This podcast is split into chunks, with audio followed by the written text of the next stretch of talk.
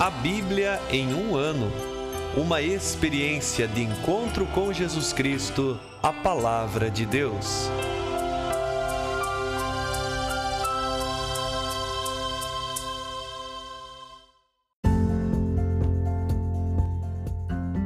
Olá, eu sou Yuri, seminarista da Diocese de Ponta Grossa, Paraná. Você está ouvindo o podcast A Bíblia em um Ano. Usando um plano de leitura cronológico, vamos ler a Bíblia inteira em 365 dias, descobrindo como a história da salvação se desdobra e se atualiza em nossas próprias vidas e na vida da Igreja. Estamos usando a Bíblia Católica com a tradução oficial da Conferência Nacional dos Bispos do Brasil. Você pode baixar o plano de leitura completo por meio de um link que você encontra na página do Instagram a bíblia.em um ano ou no facebook.com barra seminário pg. Inscreva-se nesse podcast por meio da plataforma que preferir para receber as notificações diárias dos novos episódios.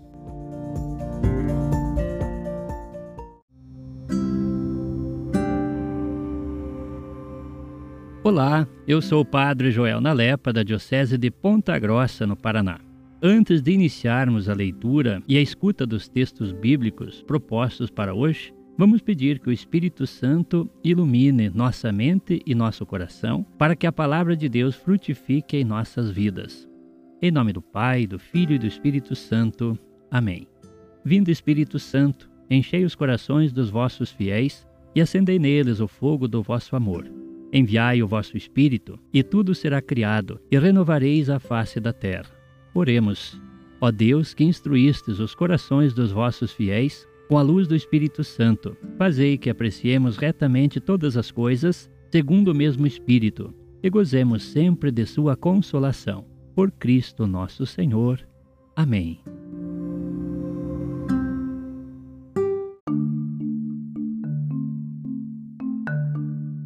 Hoje é o dia 23 do nosso podcast A Bíblia em um Ano. Vamos ler os capítulos 30 e 31 do livro de Gênesis, onde veremos o nascimento dos demais filhos de Jacó. E também leremos o livro de Jó, os capítulos 19 e 20, onde veremos uma resposta de Jó ao discurso de Baldad e em seguida um segundo discurso de Sofar. E por fim leremos os capítulos 5 e 6 do livro do Eclesiastes. Gênesis capítulo 30 Vendo que não conseguia dar filhos a Jacó, Raquel ficou com ciúmes de sua irmã e disse a Jacó: Dá-me filhos, senão vou morrer. Jacó irritou-se com Raquel e disse-lhe: Acaso estou no lugar de Deus que te negou o fruto do ventre? Ela respondeu: Aí tens minha escrava Bala. Une-te a ela para que dê a luz sobre os meus joelhos, e também eu tenha filhos por meio dela. E Raquel deu sua escrava Bala por mulher a Jacó, que se uniu a ela. Bala engravidou e deu a Jacó um filho. Raquel disse: Deus fez-me justiça, atendeu meu pedido e deu-me um filho. Por isso chamou-o Dan. Bala, escrava de Raquel, engravidou outra vez e deu um segundo filho a Jacó.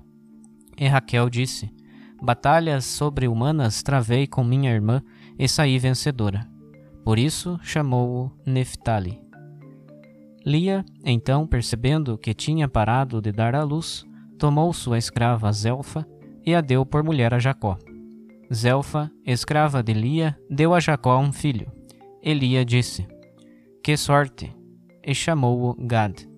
Zelfa, escrava de Lia, deu um segundo filho a Jacó. Elia disse: Para felicidade minha, pois as mulheres me felicitarão e chamou-o Azer. Certo dia, na época da colheita do trigo, Ruben saiu e achou no campo umas mandrágoras. Ele as trouxe para Lia, sua mãe. Raquel disse a Lia: Dá-me, por favor, algumas mandrágoras de teu filho. Lia respondeu: Parece-te pouco tirar-me o marido? Queres também tomar as mandrágoras que meu filho trouxe? Pois bem, disse Raquel, que Jacó durma esta noite contigo em troca das mandrágoras de teu filho. Quando pela tarde Jacó voltou do campo, Lia saiu-lhe ao encontro e disse: Dorme comigo, pois comprei este direito em troca das mandrágoras de meu filho. E Jacó dormiu aquela noite com ela. Deus atendeu Lia, que engravidou, e deu a Jacó o quinto filho. Lia disse: Deus me recompensou por ter dado minha escrava a meu marido, e deu ao filho o nome de Issacar. Lia engravidou de novo e deu a Jacó o sexto filho, e disse: Deus me fez um belo presente. Agora meu marido me honrará, pois dei-lhe seis filhos.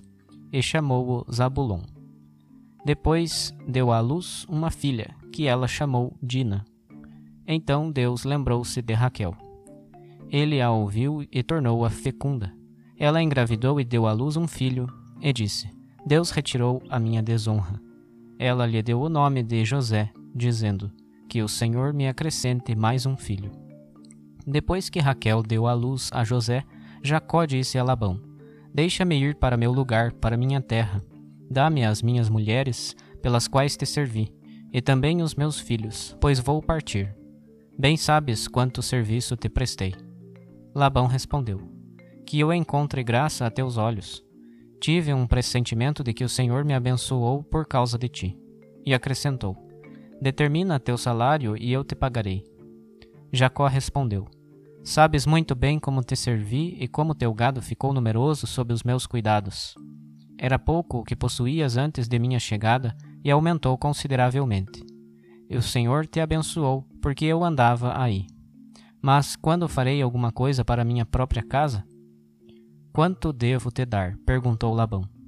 Não tens de me dar nada, respondeu Jacó. Voltarei a apacentar e guardar teu rebanho, se aceitares isso. Hoje vou passar por todos os teus rebanhos. Separa todo animal escuro entre os cordeiros, e todo animal malhado ou listrado entre as cabras. Esses serão meu salário. A minha honestidade ficará comprovada quando futuramente chegar o dia de verificares meu salário.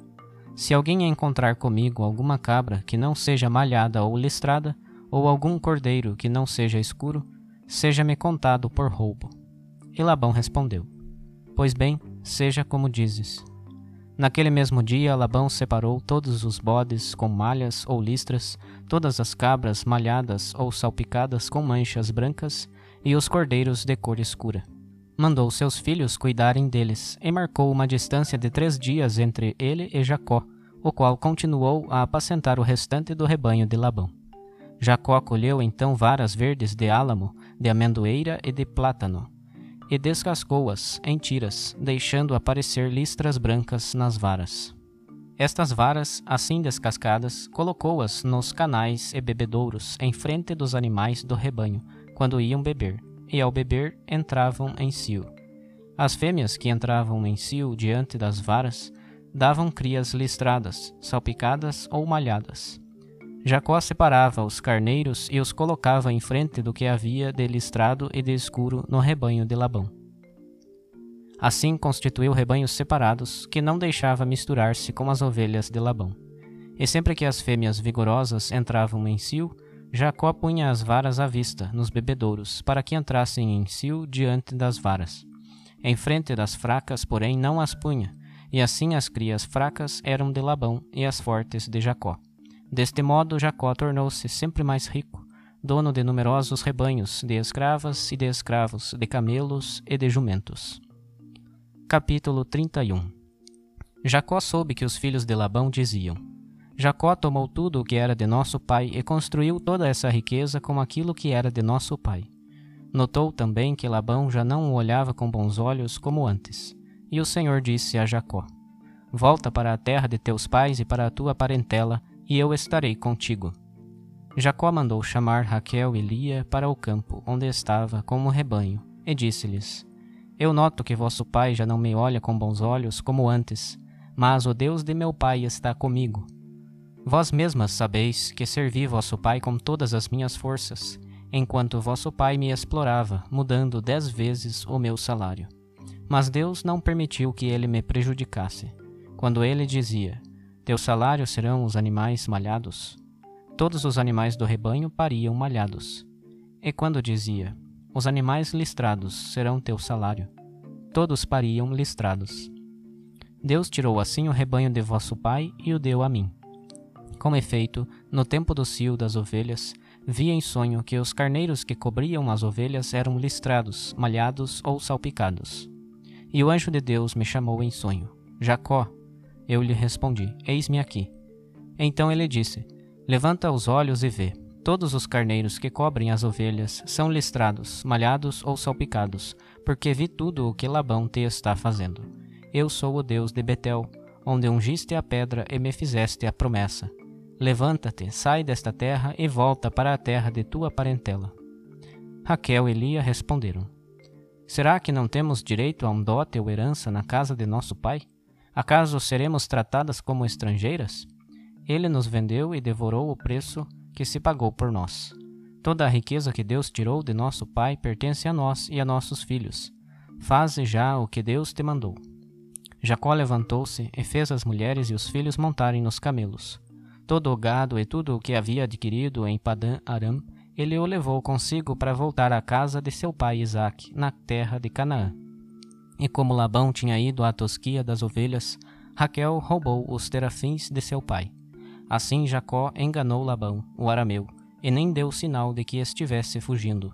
Fugiu com tudo o que lhe pertencia, atravessou o rio Eufrates e dirigiu-se à montanha de Galaad. Três dias depois, informaram a Labão que Jacó tinha fugido. Então Labão reuniu sua gente e o perseguiu numa distância de sete dias até alcançá-lo na montanha de Galaad. De noite, porém, num sonho, Deus veio a Labão, o arameu, e disse-lhe: Não fales nada a Jacó, nem bem nem mal. Labão alcançou Jacó quando este havia armado sua tenda na montanha. Labão acampou com sua gente na montanha de Galaad. Então Labão disse a Jacó: Que fizeste? Enganaste-me e levaste contigo minhas filhas, como se fossem prisioneiras de guerra. Por que fugiste secretamente e me enganaste, em vez de me avisares? Eu teria feito uma despedida com festa, cantos, pandeiros e cítaras. Nem sequer me deixaste beijar minhas filhas e meus netos. Agiste estupidamente. Teria poder para vos fazer mal mas o Deus de vosso pai falou-me na noite passada, dizendo: Cuida para não falar coisa indevida a Jacó. Se foi por sentires saudade da casa de teu pai que decidiste partir, por que então furtaste meus deuses? Jacó respondeu a Labão: Eu fiquei com medo, pensei que talvez me tirasses tuas filhas.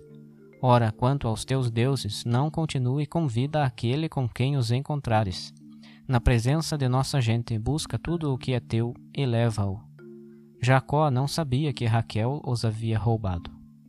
Labão entrou na tenda de Jacó, na tenda de Lia e na tenda das duas servas, mas não achou nada.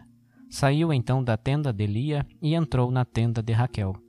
Esta havia furtado os terafins e escondido nos arreios do camelo, e estava sentada em cima. Labão revirou toda a tenda, mas nada achou. Raquel disse a seu pai: Não te irrites, meu senhor, por não poder levantar-me diante de ti, uma vez que estou com minhas regras. E por mais que procurasse, Labão não encontrou os terafins. Então Jacó irritou-se e discutiu com Labão, dizendo-lhe: Qual é o meu crime? Qual o meu pecado para assim me perseguires? Depois de revirares todas as minhas coisas, achaste algo de tua casa? Apresenta-o aqui diante de minha gente e da tua, para que julguem entre nós dois. Vinte anos passei em tua casa, e tuas ovelhas e tuas cabras não abortaram, nem comi os cordeiros de teu rebanho. Nem te apresentava os animais estraçalhados pelas feras. Eu arcava com o prejuízo, e tu reclamavas de mim, o que era roubado de dia e o que era roubado de noite. De dia me consumia o calor, de noite o frio, e o sono me fugia dos olhos. Vinte anos passei em tua casa, quatorze anos te servi por tuas filhas, seis por teu gado, e dez vezes me mudaste o salário. Se não estivesse comigo o Deus de meu pai, o Deus de Abraão e o terror de Isaque, agora me terias despachado de mãos vazias. Deus viu a minha aflição, o trabalho de minhas mãos, e te deu a sentença na noite passada.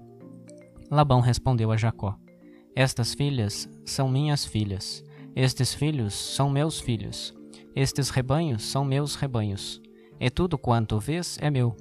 Como faria hoje algo contra estas minhas filhas e contra os filhos que elas deram à luz? Vamos, portanto, eu e tu, fazer uma aliança que sirva de testemunho entre mim e ti.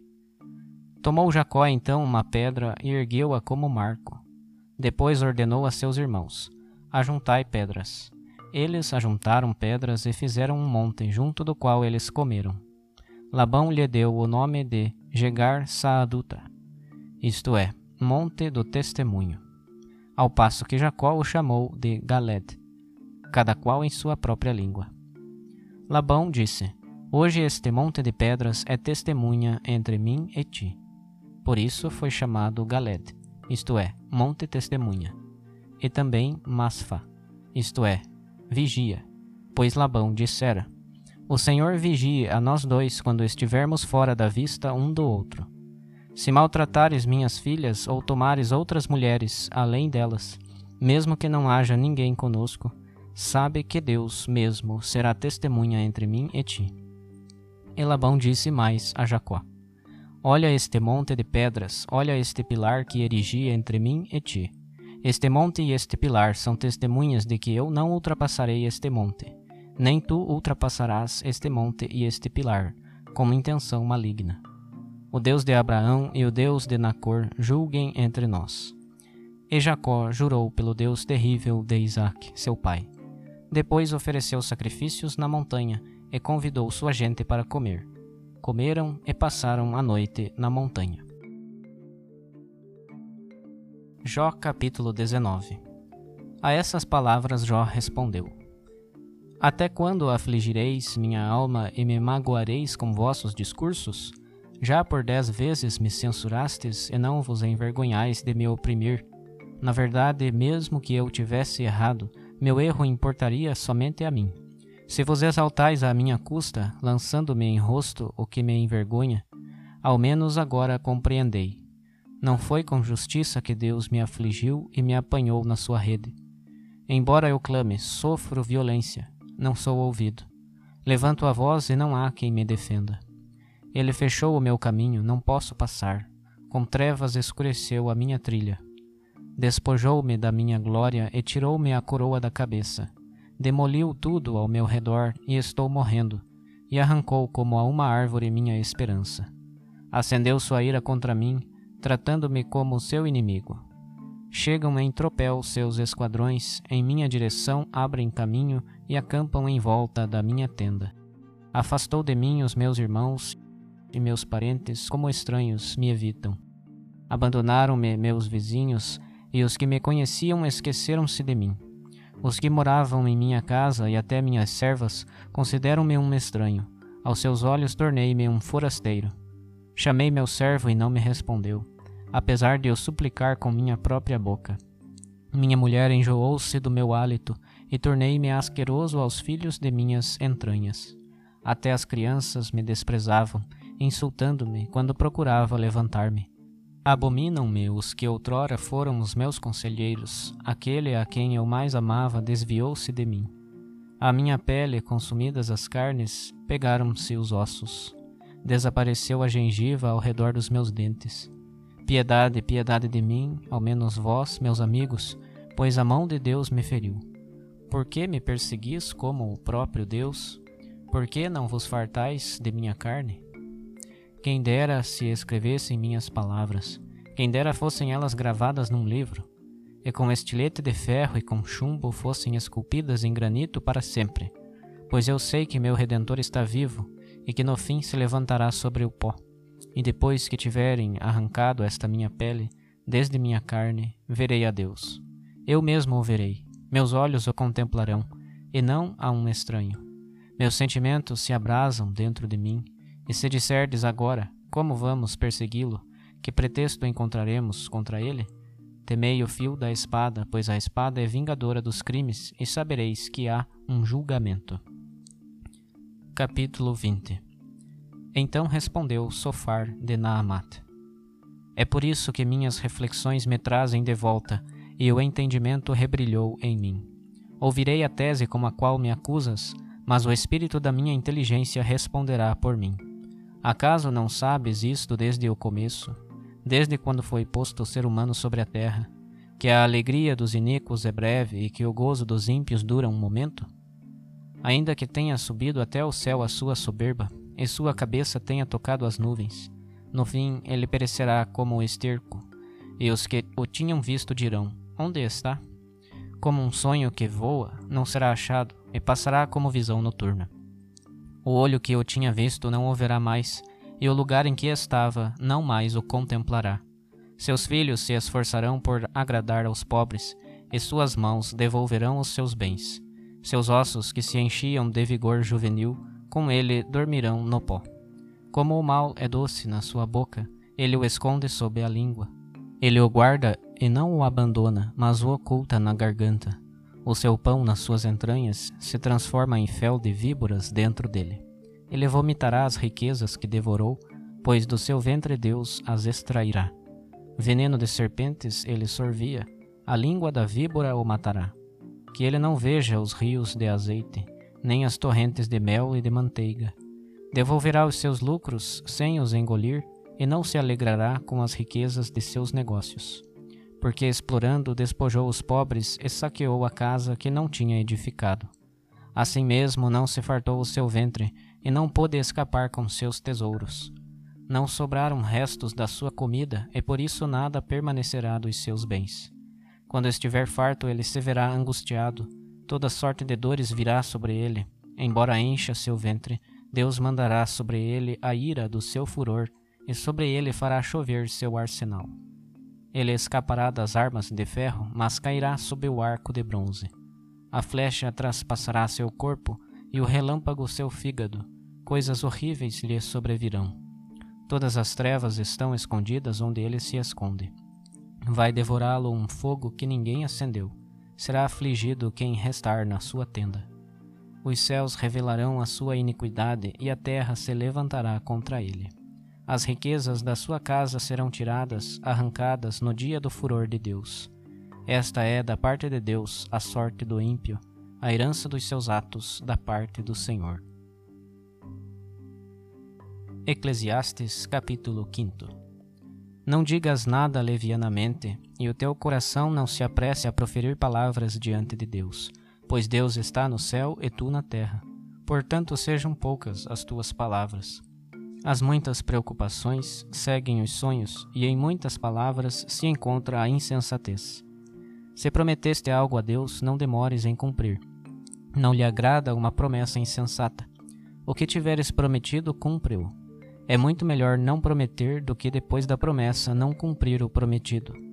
Não consintas que tua boca faça teu corpo pecar, nem digas diante do seu mensageiro: Foi um engano. Nesse caso, irado com as tuas palavras, Deus faria fracassar as obras de tuas mãos. Onde há muitos sonhos, são muitas as vaidades e demasiadas as palavras. Tu, porém, teme a Deus. Se vires na província abusos contra os pobres e subversão do direito e da justiça, não te admires, pois quem está no alto tem sempre outro mais alto que o vigia, e sobre este há ainda outros mais acima. Em todo caso, é bom para a terra que haja um rei a quem pertencem os campos cultivados. Quem ama o dinheiro, dele não se fartará. Quem ama a riqueza, dela não tirará proveito. E isso também é vaidade. Onde os bens são muitos, muitos são também os que os devoram. Que vantagem tem o dono a não ser ficar olhando a riqueza com seus olhos? Coma muito ou coma pouco, o sono do operário é tranquilo. O rico, porém, não consegue dormir por causa de sua abundância. Há ainda uma tristíssima desgraça que vi debaixo do sol. As riquezas acumuladas para a infelicidade de seu próprio dono. Num mau negócio elas se foram. Este gerou um filho, este ficará na extrema miséria. Nu como saiu do ventre materno, assim voltará como veio. Do seu trabalho nada retirará que possa levar em sua mão. Desgraça realmente lamentável. Ele vai-se embora assim como veio que lhe aproveita haver trabalhado para o vento? Pois em todos os dias da sua vida ele comeu em meio às trevas, cercado de preocupações, no sofrimento e na tristeza. Mas eis o que vi de bom e belo: que alguém coma e beba e goze da alegria do seu trabalho, do que realizou debaixo do sol durante os dias da vida que Deus lhe concedeu.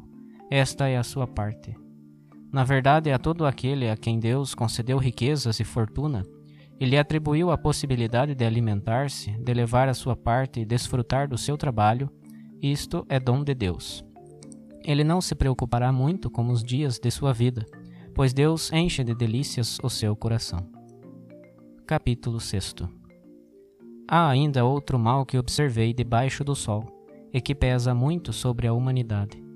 Uma pessoa a quem Deus concedeu riquezas, recursos e honra, e nada lhe falta de tudo o que poderia desejar, mas Deus não lhe permite gozar dessas coisas, pois um estranho vai tirar proveito delas. Isso é vaidade e sofrimento cruel.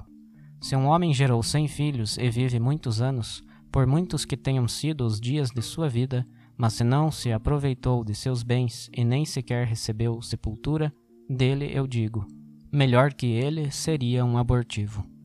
Este, de fato, vem sem finalidade e vai-se para as trevas, e nas trevas se esconde seu nome. E embora não tenha visto nem conhecido o sol, é melhor o seu repouso do que o daquele homem. Mesmo que aquele tivesse vivido por dois mil anos, mas sem experimentar a felicidade, não vão todos depressa para o mesmo lugar? Todo o trabalho é para a boca, e no entanto, o apetite nunca está satisfeito. Que tenha mais o sábio que o insensato, e que tenha mais o pobre que sabe enfrentar a vida? É melhor a visão dos olhos do que ir atrás de vãos desejos, mas também isso é vaidade e aflição do espírito. Tudo o que existe já foi chamado pelo nome, já se sabe o que é o ser humano e que ele não pode abrir processo contra alguém mais forte. Quanto mais palavras, tanto mais vaidade. Qual o lucro a tirar daí? Quem é que sabe o que convém nos poucos dias da vaidade humana, nos dias que o ser humano passa como sombra?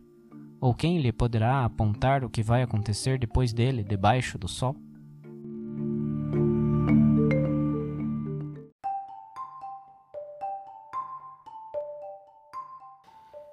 Olá, eu sou o Padre Tiago, Padre Diocesano da Diocese de Ponta Grossa, no Paraná. Acabamos de ouvir os capítulos 30 e 31 do livro do Gênesis. E nesses capítulos vemos aumentar a tensão, em primeiro lugar, entre as duas mulheres de Jacó, Lia e Raquel, também a tensão entre os filhos de Labão, o sogro de Jacó, com o próprio Jacó, aumenta a tensão entre o próprio Labão e seu genro Jacó mas no meio de toda essa situação que tem se tornado tão difícil a Jacó, é bonito lermos lá no capítulo 31, no versículo 3, aquilo que o Senhor diz a Jacó: Volta para a terra de teu pai, para a tua terra natal, que eu estarei contigo. E assim vemos como Deus nunca desamparou este seu servo Jacó, mesmo no meio de tensões, mesmo em grandes dificuldades, o Senhor se demonstra próximo. E no meio de tudo isso, além desta proximidade, também a promessa de Deus continua se realizando. Terminamos o capítulo anterior, o capítulo 29, com o nascimento dos quatro primeiros filhos de Jacó. E hoje vemos o nascimento de mais alguns dos seus filhos, ou seja, aquela descendência prometida ao seu avô Abraão começou a se cumprir com o nascimento de Isaac. Depois chegou Jacó e sabemos que Jacó gerará doze filhos e que mais tarde formarão as doze tribos de Israel. E assim como no capítulo anterior pude destacar um pouquinho o significado de cada um dos quatro primeiros filhos de Jacó, veremos agora também o significado dos nomes dos outros filhos. Nós vemos que existe essa tensão entre as duas esposas de Jacó, Lia e Raquel, Lia já havia dado quatro filhos a Jacó e Raquel nenhum, pois era estéril. Então ela entrega a Jacó a sua serva Bala. Isto era um costume comum, já vimos isso lá com Abraão, quando Sara não podia engravidar, e entregou a sua serva Agar a Abraão, e dela nasceu Ismael. Agora, da mesma forma, Raquel entrega ao seu esposo a sua serva Bala, e Bala concebe e dá um filho a Jacó. Raquel chama este filho de Dan, que significa julgar por isso, Raquel diz no seu nascimento: Deus me fez justiça, atendeu meu pedido e deu-me um filho. Bala ainda engravidou uma segunda vez de Jacó, e quando a criança nasceu, Raquel deu o nome a este filho de Neftali, que significa competir. Por isso, Raquel comenta no seu nascimento: Batalhas sobre-humanas travei com minha irmã e a venci. Mais tarde também Lia, que já não gerara mais nenhum filho, entregou a Jacó a sua serva Zelfa, e esta também deu um filho a Jacó. Lia o chamou de Gad, que significa sorte. Por isso Lia disse no seu nascimento: Que sorte! Zelfa, escrava de Lia, ainda deu um segundo filho a Jacó, e Lia o chamou de Azer, que quer dizer felicidade. Por isso Lia disse no nascimento deste filho: Para a felicidade minha, pois as mulheres me felicitarão. Mais tarde, a própria Lia engravidou de seu marido e deu a este filho o nome de Issacar, que quer dizer paga. Por isso Lia disse: Quando do nascimento desse filho, Deus me recompensou me pagou por ter dado minha escrava a meu marido. E Lia mais uma vez concebeu e deu um sexto filho a Jacó e o chamou de Zabulon, que quer dizer presentear. E a partir disso que Lia falou no nascimento desse seu filho, Deus me fez um belo presente. Agora meu marido me honrará, pois dei-lhe seis filhos. Por fim, Raquel, que era estéril, foi atendida por Deus nas suas orações e ela concebeu e deu à luz um filho e o chamou de José, que quer dizer acrescentar, pois ela disse no dia do seu nascimento que o Senhor me dê mais um filho. E até aqui vimos o nascimento de onze filhos de Jacó, lembrando que serão estes que mais tarde serão os responsáveis, cada um por uma das tribos de Israel. E assim Jacó, com suas mulheres, seus filhos, seus rebanhos, deixa a casa de Labão e volta para a casa de seu pai Isaac. E este voltar para casa indica também a nós, que ouvimos hoje estas palavras da Sagrada Escritura, que nós também, mesmo se construímos tantas coisas neste mundo, seja materiais, seja nas relações pessoais, um dia também precisaremos voltar à casa do nosso Pai e é por isso que eu termino com a passagem belíssima que lemos também hoje do livro de Jó, no capítulo 19, nos versículos 25 e seguintes. Eu sei que meu redentor está vivo e que no fim se levantará sobre o pó. E depois que tiverem arrancado esta minha pele, verei a Deus, meus olhos o contemplarão.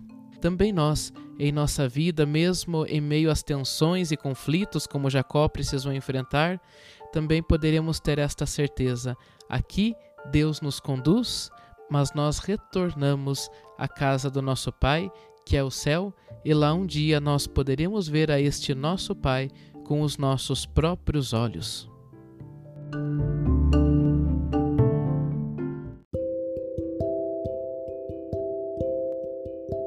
Querido irmão, querida irmã, Após a leitura e a meditação da palavra de Deus contida na Sagrada Escritura, peçamos que o Espírito Santo inspire as nossas ações a partir do mistério de Jesus Cristo, o Verbo encarnado. Oremos. Ó Deus, concedei ao vosso povo alimentar-se cada vez mais da vossa palavra e nela encontrar a fonte da vida. Por nosso Senhor Jesus Cristo, vosso Filho, na unidade do Espírito Santo. Amém. Quem vos fala é Dom Sérgio Arthur, bispo da Diocese de Ponta Grossa, no Paraná. Desça sobre vós a bênção de Deus Todo-Poderoso, Pai e Filho e Espírito Santo. Amém.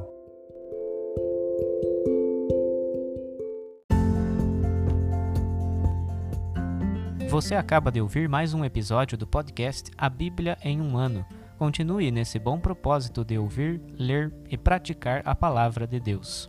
Rezemos por todos que estão fazendo este caminho de leitura da Bíblia. Procure também participar da sua comunidade. A permissão para uso do plano de leitura The Bible in a Year com o Padre Mike Schmitz e Jeff Kevins foi concedida por Ascension. A versão original pode ser baixada em ascensionpress.com. Todos os direitos desse plano estão reservados à Ascension. Os demais conteúdos do podcast não são criados, revisados ou apoiados por Ascension. Até amanhã!